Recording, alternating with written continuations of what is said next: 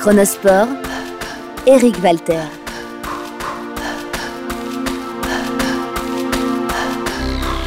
J'étais entré à comme collaborateur à la radio en 1952, mais ça n'était pas encore mon activité principale. Et euh, lorsque les championnats du monde de 1954 ont eu lieu en Suisse, euh, mon chef de service, qui était le, le, fameux Squips, m'a dit, ben, vous allez commencer de faire des reportages. Alors, on n'avait pas de duplex. Alors, il faisait le reportage d'un match, puis à la fin, il passait un, enregistrement d'un autre match que j'avais fait, disons le dernier quart d'heure. Ça se passait de cette manière. Alors, j'ai suivi pas mal de, de, de rencontres.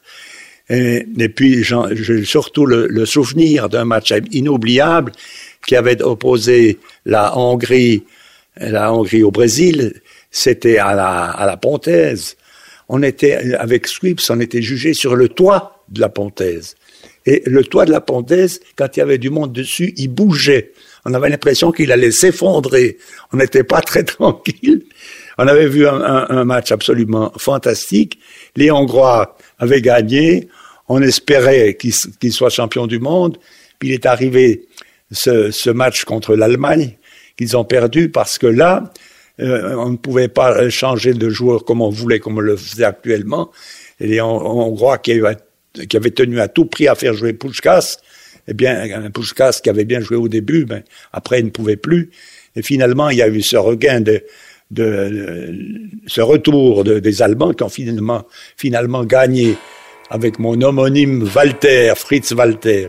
Mais ce qu'on a appris, c'est que l'équipe d'Allemagne qui avait séjourné à Spitz pendant toute la Coupe du Monde, ils ont tous été malades parce qu'en fait, ils s'étaient dopés et ils ont tous été malades.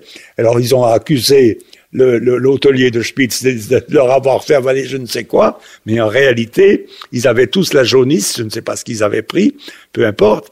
Mais déjà là, en 1954, en football, le, dopage existait. Ça, c'est évident. Ça a été ma, première Coupe du Monde.